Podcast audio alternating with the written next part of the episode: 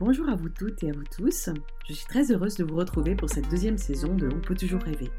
Je suis allée voir l'exposition Par le rêve au Frénois, c'est-à-dire le Studio national des arts contemporains à Tourcoing.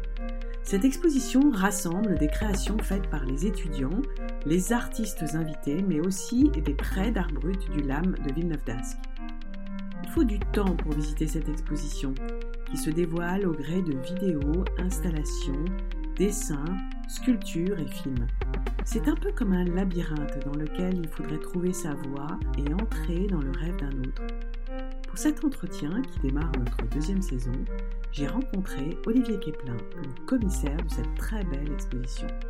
Olivier Keplin est critique d'art, écrivain et poète. Homme de radio, il a été chargé des programmes à France Culture, ainsi que conseiller du président de Radio France pour les programmes culturels.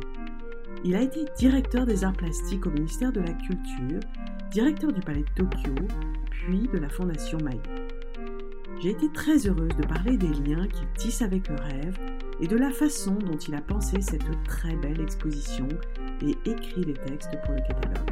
On a l'habitude de commencer l'interview en demandant si vous avez rêvé cette nuit et si vous acceptez de raconter ce rêve, si vous en souvenez. C'était un rêve euh, où les acteurs étaient des, euh, des bureaucrates. Euh, c'était un peu kafkaïen.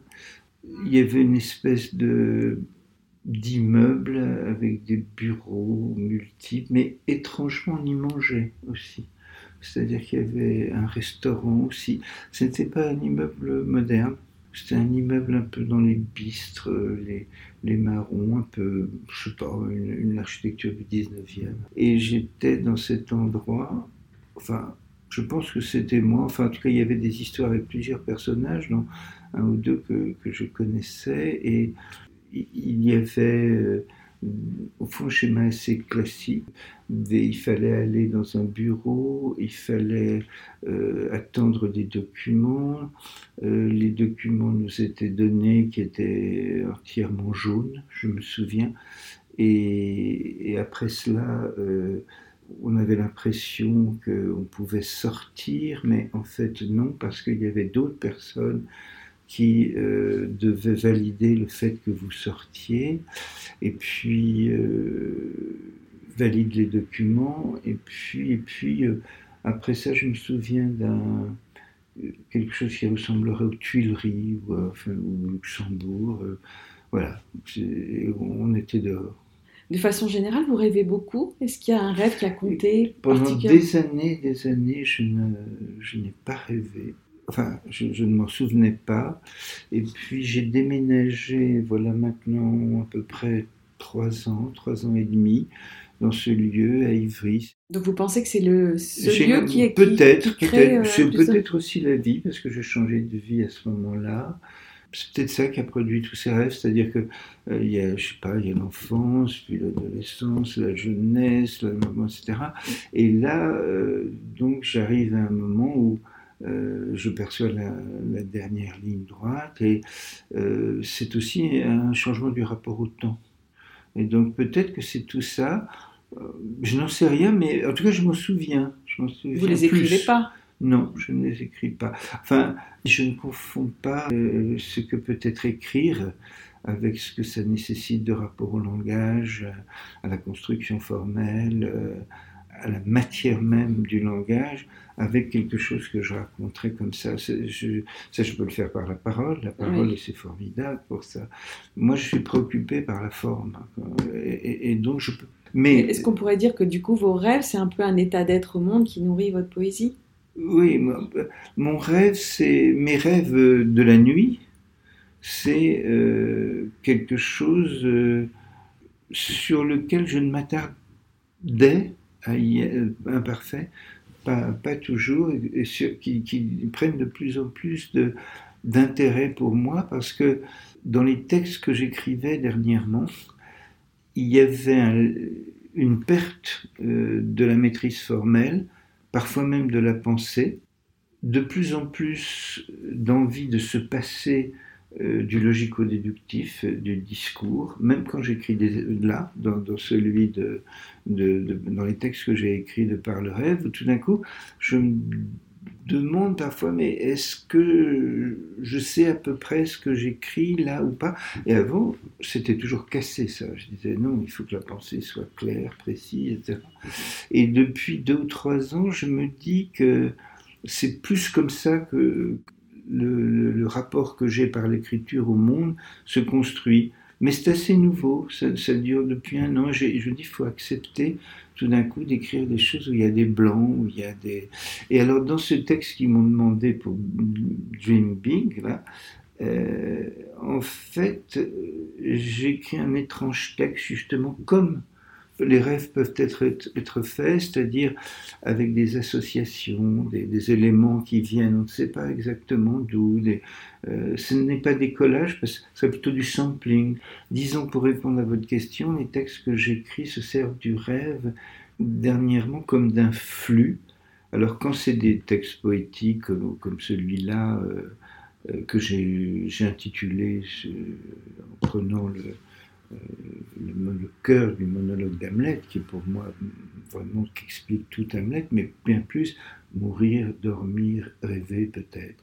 Et, donc euh, ces trois mots, mourir, dormir, rêver, évidemment peut-être, donc il laisse passer le flux entre ces trois mots, peut-être, peut-être pas, un aller-retour, un ressac, enfin, etc c'est finalement quelque chose qui, ben, je me rends compte que j'accepte beaucoup plus maintenant.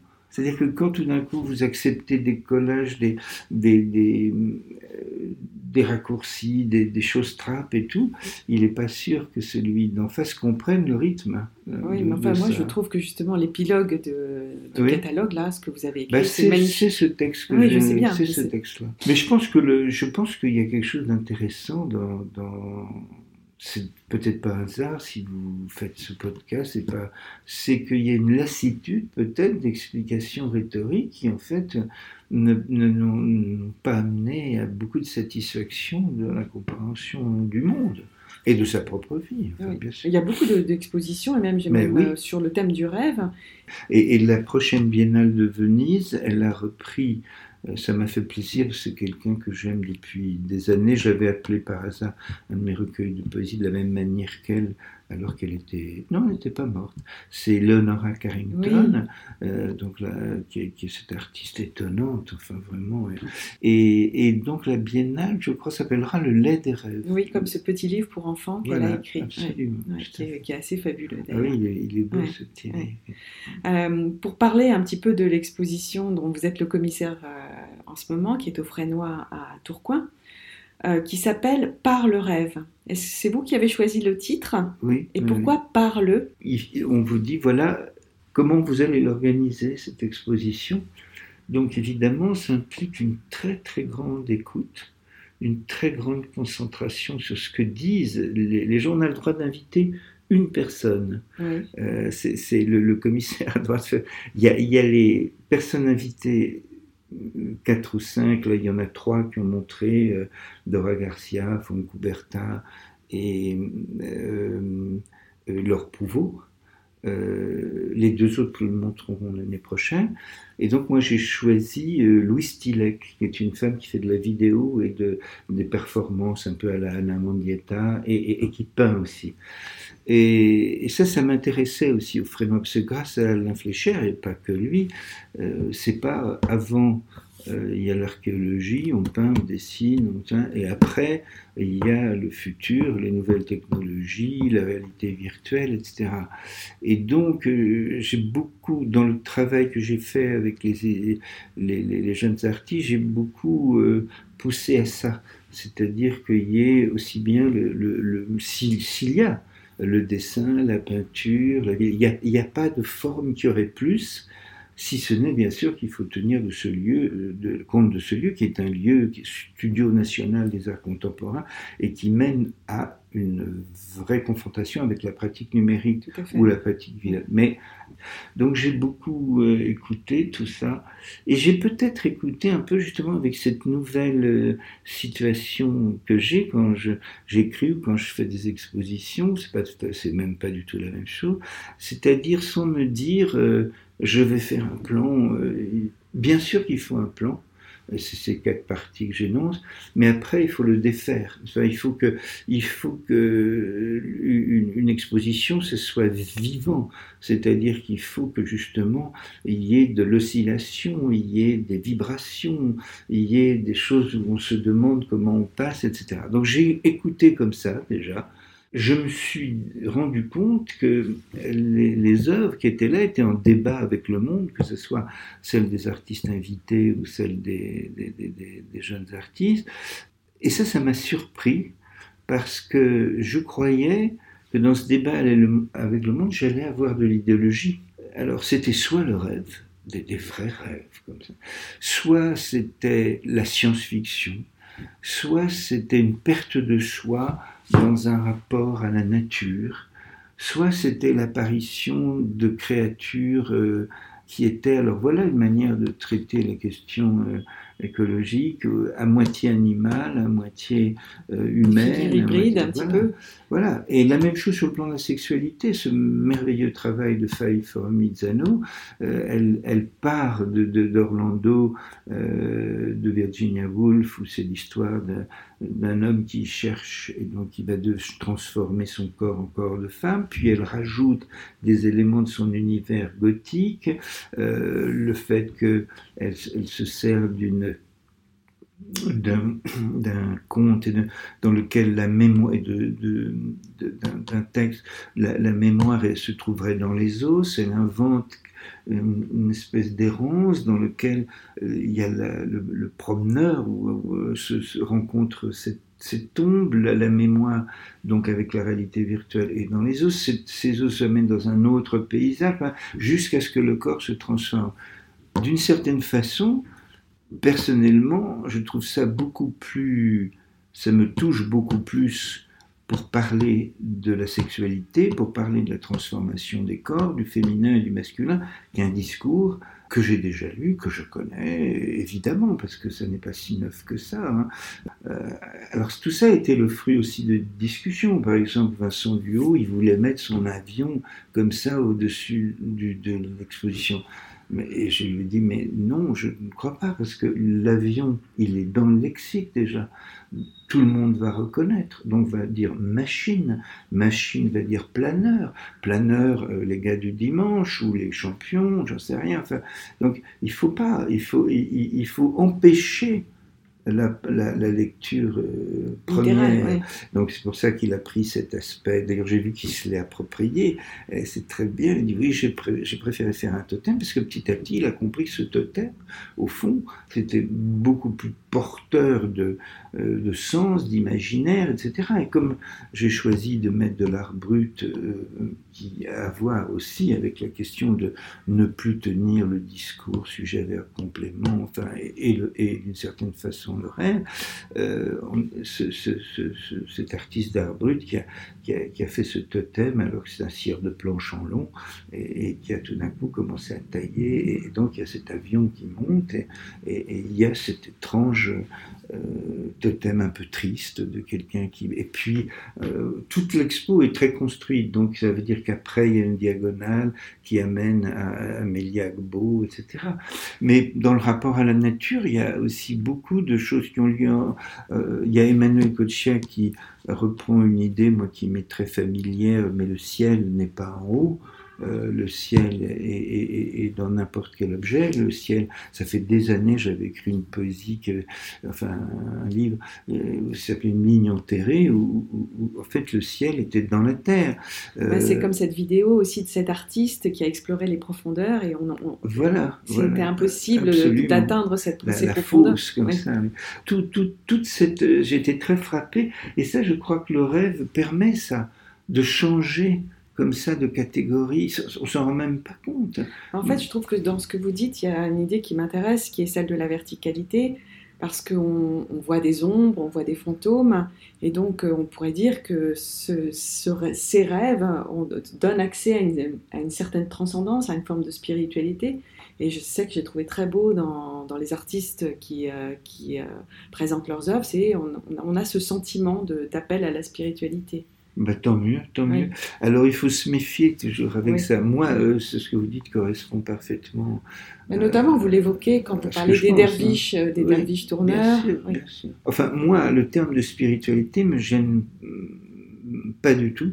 Euh, mais je sais qu'il y a des ambiguïtés pour un certain nombre de personnes très voilà, qui vont vous accuser de tous les, inconséquences par rapport à la, matière, à la, société, à la, croyance. Mais moi, je, je, suis un, je suis un homme de la croyance. Je crois qu'on est toujours dans ce rapport au, monde. Et le, rêve, à mon avis, est tout de même... Parce qu'il y a des tas de gens qui censurent le rêve, qui ne veulent pas croire, ne veulent pas y croire. Je crois que pour pour que le rêve vous apporte quelque chose, soit c'est ces jeunes artistes, soit puisque euh, vous me parlez de mon expérience, euh, il faut qu'il y ait cette, croyance. Et, ça ne veut pas dire que c'est une transcendance. Ça, chacun met ce qu'il veut après. Il y a une croyance horizontale. Hein. Donc, euh, en tout cas, la croyance oblige à encore une fois, à laisser tomber le discours euh, rhétorique, c'est obligatoire. Je pense aussi que je pense aussi que si on s'interdit ça, c'est une partie de soi-même qui. Alors, je, ne dis pas qu'il faut devenir un, religieux béat ou tout ça, c'est loin, loin de là. Je parle comme expérience mentale. Et donc, vous savez, l'exposition, elle est construite comme ça. C'est pour ça que je dis qu'il y avait tout de même au départ une sorte de chemin plutôt une sorte de grille, et puis après le, chemin sous, puisque toute une série d'œuvres ont été mises les uns en rapport les autres, parce qu'il y a un rapport d'horizontalité, il y a une personne en face, euh, une personne, donc il y a un corps. Après, le, regard se lève et il y a l'écosystème entre, entre la terre et le ciel, l'horizon, et là il y a des œuvres qui se situent là, puis ça continue. On commence à perdre le, contact au toucher, au vu, au senti, parce que euh, voilà, on arrive aux hypothèses du trou noir, on sait que ça existe, mais on n'a pas vu de nos yeux vus. C'est les, les, astronomes, ou bien euh, on peut prendre un autre, un autre exemple, euh, Heisenberg, d'une certaine façon aussi Einstein, mais, mais euh, Schrödinger, ce sont tous ces gens de la physique quantique euh, qui ont bien montré que euh, ce que nous apprenait la, la, la, théorie expérimentale sur la matière était une des interprétations. La physique quantique nous apprend tout autre chose. on arrive à une forme de poétique aussi. Hein, oui, mais naturellement, naturellement. Vous voyez, c'est pas forcément euh, la spiritualité verticale, euh, c'est plutôt un mouvement de la pensée parce qu'après, on imagine le monde, mais à travers des modélisations, des projections, des suppositions. Alors pour le coup, on ne le voit pas. C'est, pour prendre un exemple tout simple, c'est la carte de géographie. Quoi. C'est-à-dire, voilà, c'est le monde, etc. Mais ça n'existe pas. Euh, pour revenir aux, œuvres qui, ont été prêtées par, euh, par le LAM, donc beaucoup d'artistes sont des artistes qui ont fait des séjours en institut, euh, en institut mm. et qui ont utilisé le rêve parfois à des fins thérapeutiques, mais pas forcément. Mm. Et on pourrait dire que c'est peut-être des traits de lumière pour affronter leur zone d'ombre. Et on pourrait peut-être aussi dire que c'est une façon de créer du lien. Oui. Et ces, ces œuvres créent du lien, en fait. Oui, oui, oui. Mais ils ne créent pas du lien dans l'explicatif. C'est ça qui m'a intéressé. Puisque vous faites de la radio, j'en ai fait beaucoup. Vous savez, j'avais toujours en tête d'aller voir.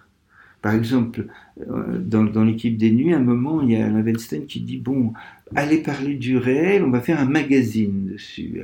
Il y aura de la musique, il y aura de la création scientifique. Il, me dit, mais toi, qu'est-ce que moi, j'ai dit, je vais prendre les, euh, faits divers, non pas parce qu'on euh, pour le folklore, mais parce que le, dictionnaire dit faits auxquels on accorde peu ou pas d'importance. Et en fait, je me disais, je vais aller chercher là une parole inattendue. Je vais chercher donc des situations dans lesquelles les, ceux qu'on interroge sont obligés de chercher leurs mots. par exemple, en effet, les gens euh, qui sont internés, etc., qui ne vont pas pouvoir dire ce qu'ils ont à dire, euh, toujours dans cette espèce de sujet complément et, dans, cette rhétorique. C'était une passion pour moi de prendre des situations où tout d'un coup, ce dont on parlait était euh, a priori inacceptable ou, jamais vu, etc. Justement, le rêve, euh, c'est pour ça que j'aime cette phrase de carrière de Buñuel, c'est ce qui nous permet de sortir du temps, mais aussi de sortir de, des définitions lexicales. Donc, euh, je, pense que pour ce qui concerne les, œuvres du Lame, j'ai toujours défendu cet art, j'ai toujours beaucoup aimé cet art, et, je crois que le rêve est, D'ailleurs, c'est pas cet art, c'est de l'art. Ça a été mis de côté comme ça pendant des années par des imbéciles, il n'y a pas d'autre mot, dont certains étaient des grands collectionneurs d'art contemporain. Et parce qu'il y a des œuvres d'une telle force, là, le, rapport au discontinu, c'est la richesse de, leurs œuvres. Alors, vous parlez de, de temporalité, mais dans le dans un des textes que vous avez écrit, vous dites, vous dites Le rêve est un passeur pour une exploration suspendue d'espace en espace. Mm. Et euh, ça m'a intrigué un petit peu cette, cette phrase, parce qu'on pense effectivement à la temporalité qui est fragmentée. Et euh, j'aimais bien cette idée de passeur. Et euh, je me demandais s'il y avait un rapport aussi, est-ce qu'il pouvait être un messager ben, Certainement, oui. Mais vous savez, un messager qui, euh, qui ne serait pas porteur d'un message, c'est-à-dire qu'on ne tuerait pas parce qu'il apporte de mauvaises nouvelles. Quoi. Un passeur, c'est ce que vous dites, il est messager, mais il n'est pas euh, eschatologique, il n'est pas là pour dire que voilà, ben, la révolution, ce sera demain, et puis on va être heureux, et, et c'est le lendemain qui changent. Le rêve ne pose pas ce genre de questions du tout.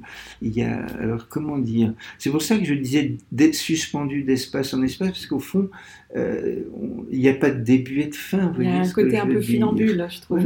Voilà, c'est exactement ça. Oui, c'est ça.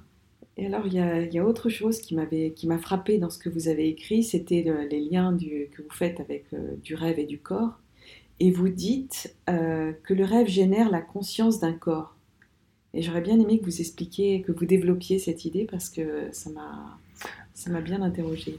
Je crois que la vie est faite par l'apprentissage du corps, puis par son usage, puis par euh, son plaisir peut-être, et que tout ça prend place justement dans, euh, dans ce qu'on peut appeler je ne sais pas, l'éducation, c'est un pipi tout d'un coup, il y a des choses qui ne fonctionnent pas, qui ne marchent pas, qui, qui vont complètement, justement, parce que le corps ne va pas être compris en conscience, mais il va être euh, compris en, à partir de son usage, quoi, en éducation en quelque sorte. Et mon Dieu, combien de fois dans notre vie on se rend compte que le corps dit autre chose, fait autrement. Euh, jusqu'au dernier moment, je suppose, il s'agit de cela aussi. Et donc le rêve, lui, par exemple le rêve que je vous ai raconté au début, euh, je, je crois bien que c'était moi qui étais là avec d'autres gens je me souviens plus très bien, mais c'était des gens que je connaissais. Et tout d'un coup, ces corps vont vivre tout à fait autrement. C'est-à-dire qu'ils nous permettent, quand on se souvient du rêve, ou bien quand on le vit, peut-être comme les rêves éveillés, euh, certains écrivains l'ont vécu, mais tout d'un coup, on prend, on prend conscience beaucoup plus, enfin en tout cas autrement du corps. C'est un autre corps qui est là j'ai le sentiment que souvent ce corps-là, il faut absolument pas l'oublier parce qu'il est peut-être beaucoup plus concret. Dans une des, euh, une des œuvres qui est présentée, c'est, alors je me souviens plus le titre, enfin le nom de l'artiste, mais il présente en fait des visages déformés et il a pris des hommes politiques dont il a complètement Joan Couvertin. Donc c'est le seul, euh, c'est la seule œuvre, je trouve, qui s'approche un peu du cauchemar parce que sinon il y a peu d'œuvres qui abordent euh, cet aspect-là du, rêve, j'ai trouvé dans l'exposition. Bah, c'est drôle, ça, ça, me plaît ce que vous dites, parce qu'il y a un journaliste qui m'a dit, euh, vous savez, avec ces mots euh, imbéciles de la fashion, il dit Oh là là, cette exposition n'est pas très optimiste, il y a quelque chose de dark dans tout ça. Alors que moi, je voyais plutôt euh, dans, tous, dans tous ces travaux une Alors évidemment, ce n'était pas demain on reste gratis, enfin le soleil levant et tout ça, mais je crois qu'ils réagissent à, ce qui peut être des. je trouve qu'ils vont, ils vont essayer de chercher de l'énergie. L'installation de Diego euh, euh, Santilla, je crois. Vous savez, ce sont des gens qui sont en train de s'endormir peut-être. Euh, hein. et en fait, ils imaginent que qu'en fait, ils sont à l'intérieur d'eux et ce sont des peinture euh, incroyable qu'il fait avec le numérique. Et ce sont les humeurs. C'est très beau, en fait. On voit, on voit que c'est des vieilles personnes qui, euh, qui, s'endorment et qui dorment. Et on imagine que c'est leur rêve qui évolue de façon complètement organique, euh, un peu comme une peinture abstraite, mais qui serait en mouvement. Absolument.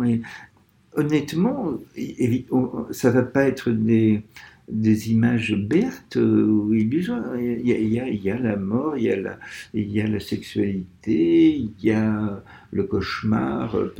Ça pourrait être un cauchemar. Euh, euh, Five for Misano, la réalité virtuelle, mais ça, ça n'est pas ça. c'est une épopée, c'est une espèce d'épopée pour un corps euh, autre. Quoi. Donc bah, je suis content que vous ayez vu comme ça. J'avais peur que comme, ça n'est pas, il n'y a pas d'optimisme déclaré que, les gens se disent oh, mais c'est peut-être parce que dans la pièce de Foncouberta euh, il y a beaucoup d'humour c'est une il part du il part du data avec tous, tous les gens qui envoient leur photo, qui signent un papier, je jouissais vraiment, et qui envoient ça. En fait, ils le déforment à l'excès, en fait. Mais non, ils ne le déforment pas. Quand même, si, les hommes mais non, mais c'est ce que je croyais, c'est ce que je croyais. Mais en fait, à partir de là, top, il arrête et il, il va presque pas intervenir lui, avec Pilar, l'artiste euh, informaticienne, il va donner ça à la machine, Generative Program, je sais pas quoi, qui va reconstituer un visage à partir des, données. Donc, à partir la machine n'a rien et elle commence à assembler pour arriver au visage des data. Vous voyez Donc, c'est une construction. Ce qu'on prend pour de la déconstruction, en fait, c'est les étapes progressives de la construction des visages que l'on voit dans la jouissance. Et euh, à partir de là, s'il la met euh, dans la tête de, politiques qui ont eu des histoires sexuelles. C'est, moi, c'est une pièce que je trouve très drôle. Oui, elle est très drôle, moi, je trouve aussi. Euh, je n'y vois pas. Euh, Alors, est-ce que vous trouvez justement que tous ces procédés de réalité virtuelle, ça permet de, d'exprimer une nouvelle dimension du rêve que d'autres médiums ne permettaient pas? Ah, c'est compliqué, ça.